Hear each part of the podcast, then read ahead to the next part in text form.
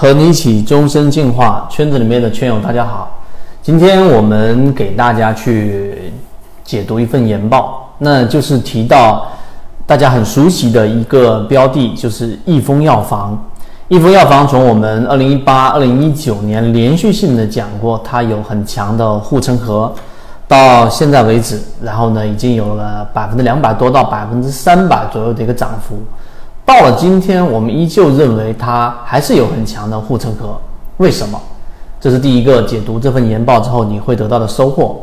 第二个呢，我们毕竟益丰药房已经是涨幅很高，那么同期的还有另外三只标的，跟它是属于同一个水平线和同一个行业的，也就是我们所说的这个药房扩张这一个领域里面的。那么今天我们就会用四只标的里面看。是不是有一些标的会进行超车，然后呢再出现一个很巨大的一个机会？所以这是第二个我们呃解读这份研报，希望大家能够得到的一个讯息。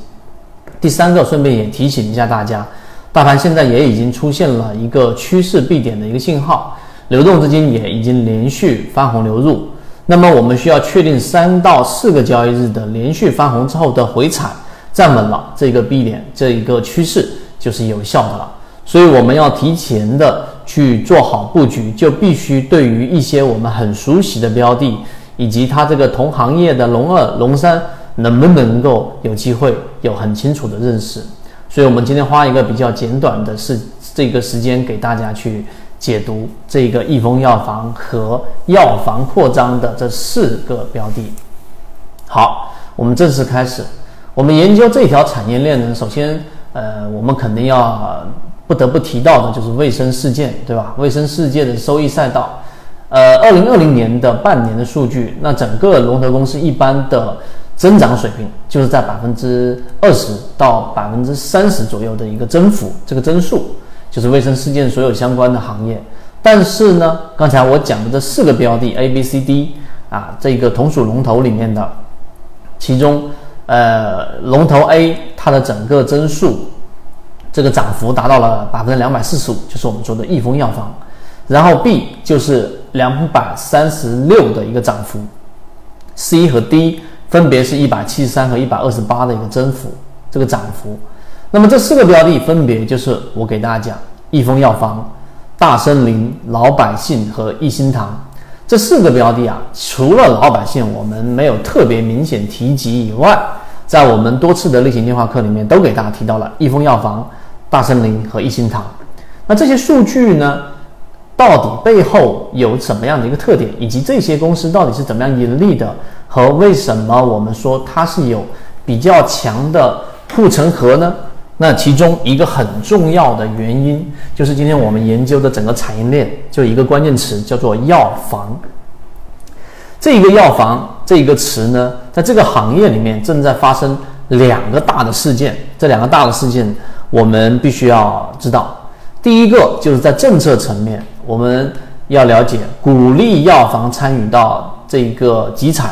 然后各省份已经陆续出了很多处方药的政策外流的一些支持，处方共享平台，以及对于一些慢性病的药物，各个大的这一个药房都陆续的介入到医保卡纳费的这一个事件。所以在政策层面上，这是一个很重要的处方药外流的一个支持政策。所以这个非常有利于药房的这四个标的。第二个呢，就是在九月二十一号的这个晚上。京东集团呢，正式的发布了一个公告，公告里面内容我不知道大家去看了没有。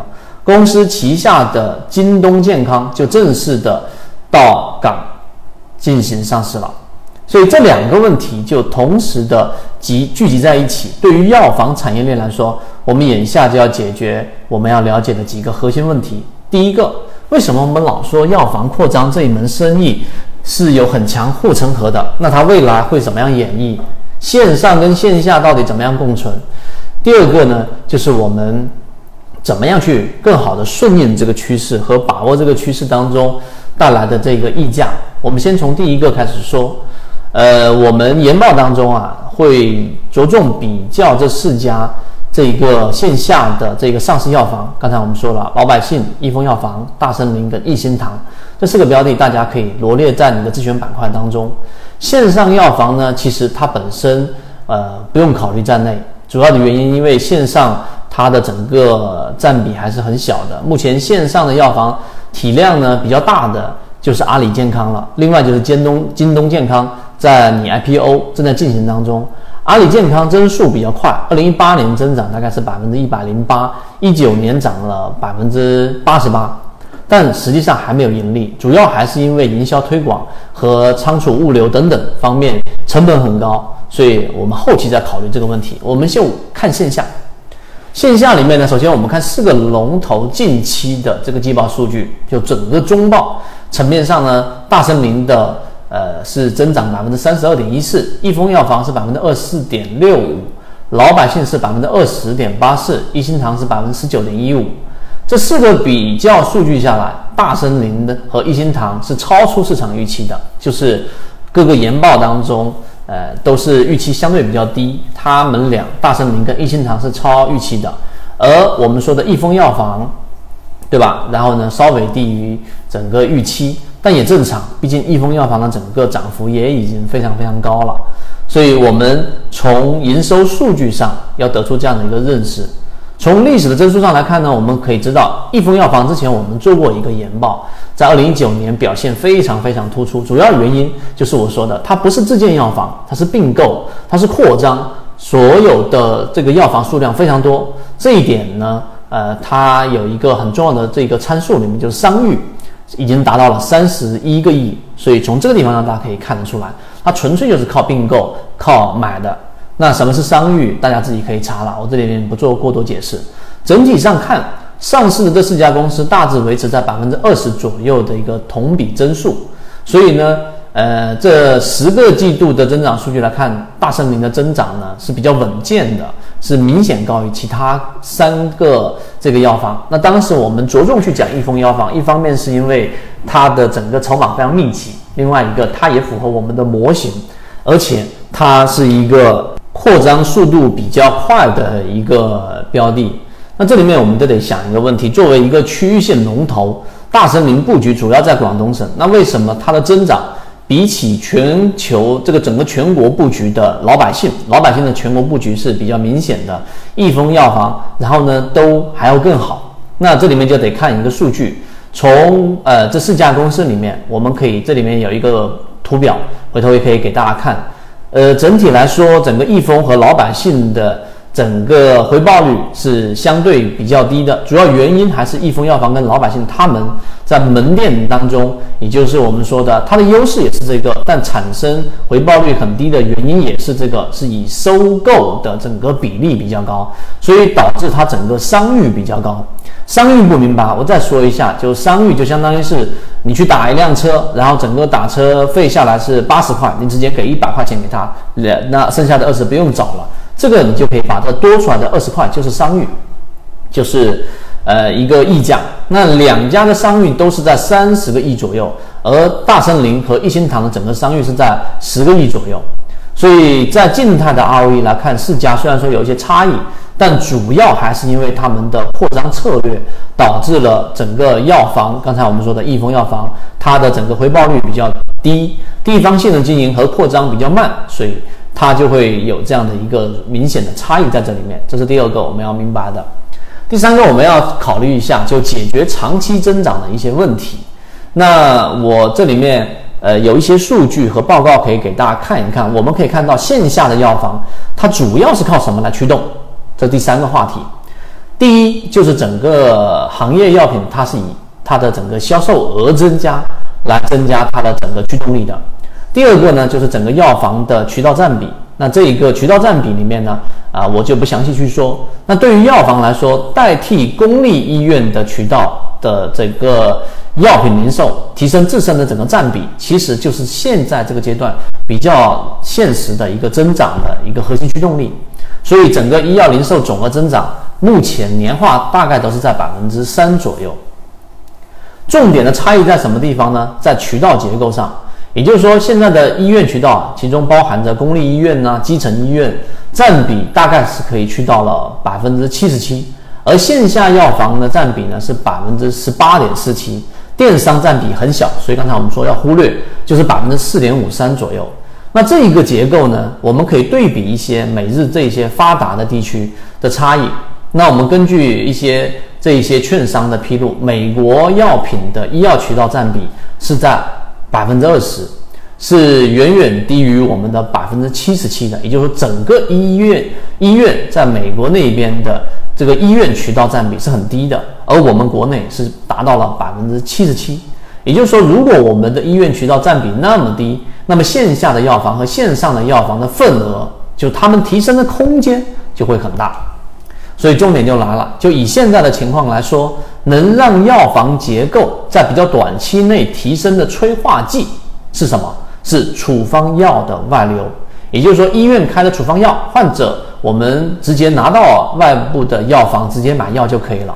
那处方药在我们国家当中，医药的消费中，呃，占比达到百分之六十六。一旦这一部分从医院转移到了药房，那这就是绝对的一个速度提升。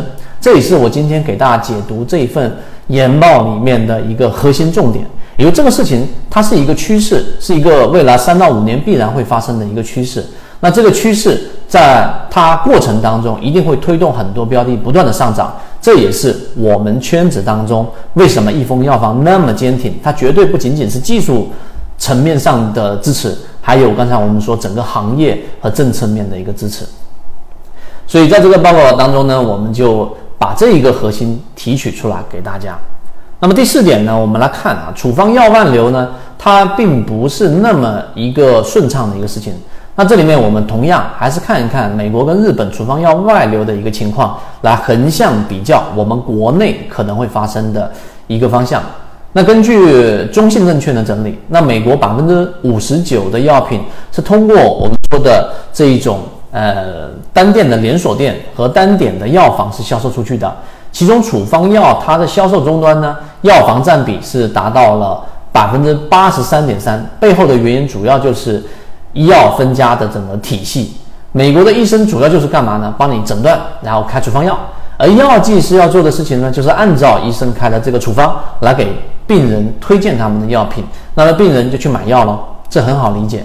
那整个零售渠道的处方药审核权和健康险的药品这个目标的主要是掌控在美国的一个叫做 PBM 的一个机构当中。PBM 它主要是二十世纪六十年代在美国出现的，它是介于什么呢？保险机构、制药商和医院和药房之间的一个管理协调组织。那成立的目的主要在于医疗费用，它进行比较有效的管理，它主要是做节省支出，增加整个药品的一个效益。那刚才我说的这个 PBM 体系当中呢，审核医药的审审核医生处方，那么。是为患者整个药品当中，在美国的保险比较发达的这个区域当中，为药品买单多为这个机构，就是一些保险机构来进行这样的一个审核，所以整个医药它比较趋向于一个关键词，就叫他们性价比较高，性价比性价比比较高一点。这个是目前美国的一个情况。美国线上和线下呢？他们的药房已经是处于电子处方共享机制了，就不是开一个纸的单子了，而是电子的这一种方式。美国每十家药店当中有九家是可以接受电子处方的，所以美国百分之七十的医生都是在用电子处方。这是我们讲的呃这个美国的情况。第二个，我们讲一讲日本。日本现在呢，呃，他曾经经历过以药养医的阶段，也就是说后后面他们改变了。通过这个提高诊疗报酬，然后降低药品的加成，那么逐步逐步的来推动医药分家的情况。那根据呃之前我们也给大家看过一份安信证券的一个整理，一九五六年日本修订了药师法和整个医师法，明确的这一个医药分家的制度，那逐步逐步的推动了我们刚刚说的处方药外流。那到现在为止呢，像呃二零这一零年整个。医生的报酬提高了，从一九九二年到二零一零年，这个医生的诊疗报酬提升了百分之十八，而药品加成率呢，从九十年代的百分之四十降到了百分之二，所以性价比就很高。所以总结一下，这里面我们就简单的说一说，呃，整个美国跟日本的医药的零售结构演变的过程，有两个重要的推进条件，一个就是政策导向的医药分家。第二个就是处方共享信息的整个体系，这两个基础啊，它都必须有。如果没有的话呢，我们呃后面提到的未来发展的这个方向，对于整个药房扩张的啊行业和整个系统的影响是非常大的。这点我们明白。好，我们再到第五点，那这个我们明白之后，到底哪些省份在这个呃我们说电子处方共享推进上比较先进、比较快呢？答案是广东省，也就是说，整个慢性病医疗是可以通过我们说的这一个呃这个药房购买的，并且呢享受医保的这样的一个支付，所以呢这个是一个方向。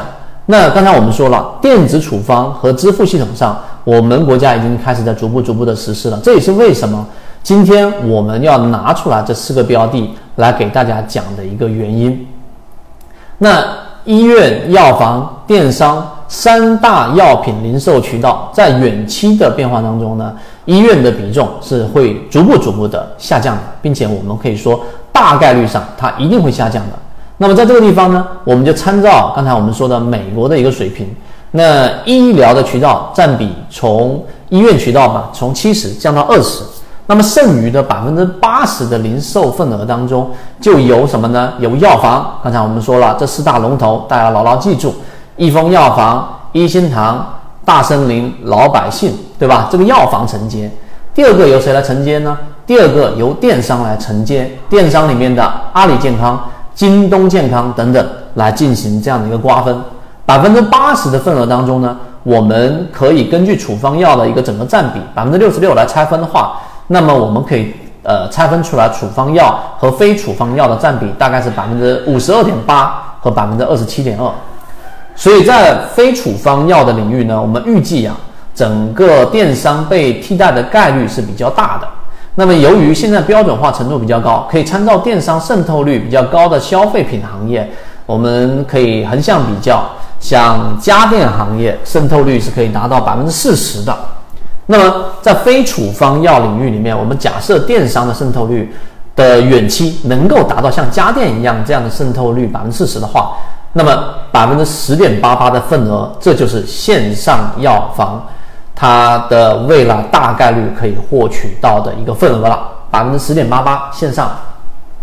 那么其次呢，在处方药领域呢，呃，这里面我们呃在线上这一块上，我不想过多的去阐述。乐观的情况之下，处方药基本上是无法被电商给代替的，因为处方药呢，它走线上的渠道比例还是很低的。以医药龙头啊，我们这里就给大家简单的举例一下，像阿里健康，对吧？它到现在为止都依旧还是处于非盈利状态的。所以这一点上呢，我们保守的情况之下，我们假设处方药的领域电商能够稍微比较大的渗透率的话呢，在远期线上医保打通之后，医疗电商的渗透水平呢能达到家电水平。刚才我们说的百分之四十。那么线上药店的结构呢，就我们计算出来，大概是在百分之三十二左右，也就它有一个将近七倍左右的空间。那这一个是线上的，而线下才是我们关注的结构。线下占比呢是达到了百分之五十三点二八，那相比呢这一个之前有大概二点六倍的增长空间，也就是说未来十年能达到这个水平，年化增长率是有百分之十的。增速是可以达到百分之十三，这些数据啊，你不需要记下来，但是你需要有一个大概的一个轮廓。我讲到这个地方，其实呃很多信息就已经很清楚了。线下药房未来的趋势非常明显，非常清楚。核心的增长逻辑呢，就是处方药外流。那么接下来。我们要考虑什么呢？就什么样的药房在处方药外流的这个大趋势上，它能够呢受益，它能够得益于这一个大趋势，并且是最受益的一个标的呢？我们就从这个角度再进行一次切入。那处方药外流呢，相当于会让原本的门店额外多增加一块收入。那么在单店收入的提升效率的大背景之下呢，谁开的店越多？越快，那么谁的回报率自然就会越高。这也是为什么在四个标的当中，我们在二零一八一九年着重的给大家去呃一直在讲益丰药房，只是可能很多人没有兴趣去了解它背后的原因，只想知道哦，它有没有资金，它技术分析怎么样，它趋势很强，它有控盘等等，只停留在技术分析，而不去深挖背后的逻辑。呃，这一点上，所以我们没有很深入去讲。那我们继续，我们重点来对比什么呢？我们对比各家在开店方面到底谁更有优势。整个对比呢，我们有四个大的因素啊。刚才我们说了，第一，它开店的速度；第二，它开店的思路；第三个，它单店运营的能力；最后一个就是未来承接处方药的一个能力。这四点非常重要。呃，那我们看，以这个数据来说啊，这里有一张表格，大家可以放大表格来看。到二零一九年年末来说，大大森林的开店数量是四千七百五十六家。一心堂是六千两百六十六家，老百姓呢是五千一百二十八家，益丰药房是四百四千七百五十二家。那二零二零年为止的话呢，呃，基本上这四家的数据分别是：大森林的是五千两百一十二，一心堂是六千六百八十三，老百姓是五千八百零一，益丰是五千一百三十七，都差不多，对吧？从门店的数量来说，一心堂是大于老百姓，是大于。大森林是大于益丰药房的。从最近的一个报告的进门店数量来说的话呢，老百姓是大于整个呃大森林、一心堂跟益丰药房的。那我们再从这个开店的节奏来说，势头比较强的是老百姓跟大森林。哎，为什么不是益丰？益丰在我们前面提到的时候，那一波才是它的整个开店速度最快的时候，因为是大量收购。所以为什么我们都说？我们圈子要给大家的信息和信号都要略快于大部分的散户。如果你等到它的数据已经很明显了，就像现在益丰药房已经涨了这么多了，反正人家已经进行了大幅的扩张之后，现在你又说，哎，它的整个门店数量不是很大，自然你就不会有这个溢价空间。所以回到刚才我们说的势头比较强是老百姓跟大森林。那开店数量来说呢，呃，这里有表格，大家回头可以自己去看，在我们的圈子里面去看。第三个，我们看它整个单店的运营能力，就是它整个店到底能不能赚钱，盈利能力和它的闭店率，还有一个平效三个点去看一看。那新店的盈利能力呢？我们可以看一看它的整个招股的招股书的一个披露。那各自旗下呢，在呃以二十四到三十六个月作为一个标准，就是一个新店下去二十四到三十六个月之后呢，大森林。老百姓益丰药房，他们单店的盈利啊，就分别是二十五万、二十五点三九万、二十二点四七万和九点一三万啊，看到了没有？一心堂没有披露啊，益丰药房的整个单店盈利是很低的，才九万多。那闭店率来说呢，药房开设是由于经营不善啊，就会发生闭店。那其中闭店率水平呢，由低到高，就是闭店率比较低的一心堂、大森林、老百姓跟益丰药房。啊，其中益丰药房的闭店率呢是小幅上行的。那这里面其实应该停下来，大家思考一下，哎，为什么益丰药房的闭店率还还是最高的？那很简单吗？对不对？你自运营和这个直接收购的方式是完全不一样的。你自己搭建的这个自己的销售体系渠道，那肯定很稳定。你并你以并购的方式，自然就不稳定了。这个想一想，也都是非常符合我们说的商业逻辑的。好，这个话题我们都说。最后一个，我们来看看日这个日均平效。以平效来说啊，其实很简单，计算方式就是用收入除以总面积乘以百三百六十五天嘛，对吧？那么算出来的结果是什么呢？呃，我以二零二零年这一个数据来算的话呢，大大森林是八十八块九毛三啊，这个一平啊一天，对吧？那一心堂呢是四十八块三毛四，益丰药房是六十一，老百姓是六十六点四。哎，大森林是平效最高的。单纯以平效来说，那当然是大森林。其主要的原因是什么呢？是它的整个门店以中小面积为主，并且呢，它集中在广东一带。那另外一方面呢，广东是属于药品高消费的一个省份，所以另外一方面，广东它这个整个共享改革的整个推进也比较快。这几方面因素就导致大森林呢，它是。呃，在平效上非常的优于其他的另外三家门店。最后一个就是关于我们刚刚说的承接处方药的能力了，就最终这个事情是会往这个方向去发展。那么在承接药方的这个能力上呢，呃，我们主要是看整个呃院边店和 DTP 门店。什么叫 DTP 门店呢？就是有开处方药能力的门店啊，这两种店，一种是院边，这院子旁边，对吧？小区旁边的这种院边店和 DTP 整个门店。这两种类型门店呢，它的整个占比越高的公司，未来受益于处方药的外流增长也自然会越快。那当然数据不完整，我们也是看到一些研报和一些可用的数据得出来，所以这个地方上呢，大家呃仅做参考。那我们这里可以看到一些数据，呃，就是益丰药房来说的话呢，它的 DTP 门店只有三十家，占比百分之一。大森林呢，五十六家，也是占比百分之十一，但大森林的院边店呢是五百五十八家，占比百分之十二。老百姓的 DPT 啊，DTP 门店呢是一百二十五家，占比百分之二。老百姓的整个院边店占比是百分之十一，五百六十四家。也就是说，老百姓的这个处方可开处方的这种药店啊，呃，占比百分之二，还是相对比较高的。所以这些数据，好，我都给大家罗列完了之后，我们做一个简单的小结。我们仅仅从左脑护城河、从价值分析找洼地、找未来趋势的这个角度，成长性来看，呃，做一个简单的小结。第一个就是开门店的速度方面，我们可以看到，老百姓呢，他是开店速度是最快的，对吧？那其次就是大森林。第二个呢，以平效来看，表现比较好的大森林。它集中在广东省啊，整个区域的原因导致它的整个平效很高。第三个呢，呃，体量都差不多，各个这四个我们说的呃这个药房的这个概念的四个个股，那么开店思路是不一样的，老百姓布局很广，二十二个省份都有。一心堂、大森林和益丰药房，他们的覆盖面很窄，其中一心堂是集中在云南。大森林集中在广东，益丰药房呢是集中在湖南跟湖北。第四个呢就是承接处方药的能力了。刚才我们说院边店跟 DTP 门店数量来说呢，呃四家当中比较好的这一个居首位的是老百姓。第二个呢就是大森林。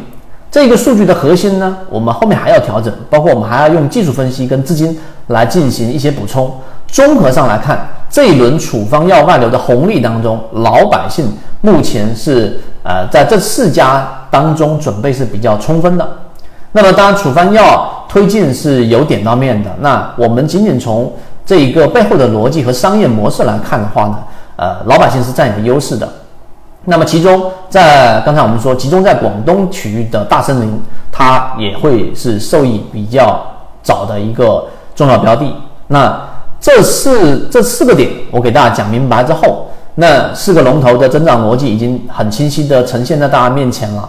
那我们在研究它的驱动力和它整个行业的发展来看呢，啊，我们都可以很清楚的知道这四家公司我们都得留意。而刚才我们说哪一些标的它的优势，像刚才我们说老百姓我要重点留意，对吧？因为一心堂出现的数据很少，而益丰药房已经跑到了大部分利润，它有可能会继续的持续增长，但它的整个。呃，收这个收益跟风险的比，它性价比不高了，所以我们会集中在从这个老百姓、大森林、一心堂后面，我们再去看。呃，我后面会补充这些技术分析跟资金分析的这个角度，来给大家更加全面的、完善的去了解这四家上市公司。好，今天我就讲这么多，花了大概。二十多分钟啊，不到三十分钟，给大家去罗列了、解读了一下这一份研报，它是基于很多的数据，大家有一个整体的认知。第二个就是我们的这个呃三季报马上就要公布完毕了，对吧？我们十月底就公布完毕了，所以大家一定要抓紧时间去多做一些筛选。我们也会逐步逐步的在我们的进化岛，所有的荣誉 VIP，所有的高级架构师都可以。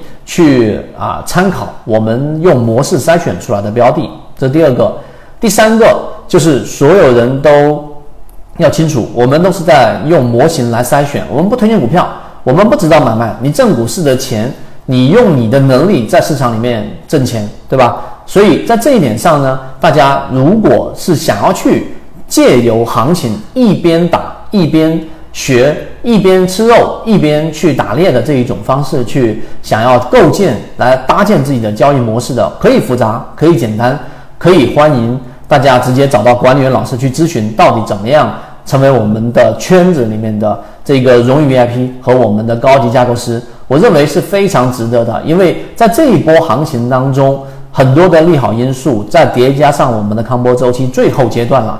那这些因素叠加在一起，都是我们能够把握这波行情的一个重要关键。有些人会选择赤身肉搏的在市场里面去呃浪费行情，而有些人会提前的去准备未雨绸缪，去储备干粮。当行情一旦出现的时候，两种类型的人他的收益就会有非常明显的差异。好，今天我就讲那么多。关于刚才我说的，想要更多详细了解我们的完整视频和我们的图文，以及我们三季报筛选和后续这四个药房扩张的这个标的的后续跟踪数据，可以找管理员老师加入到我们的核心圈子。我们一直秉持着授人以鱼不如授人以渔的理念，给所有的股民提供一个进化学习的一个平台。欢迎大家添加我的个人微信号 KDJ 四四四二。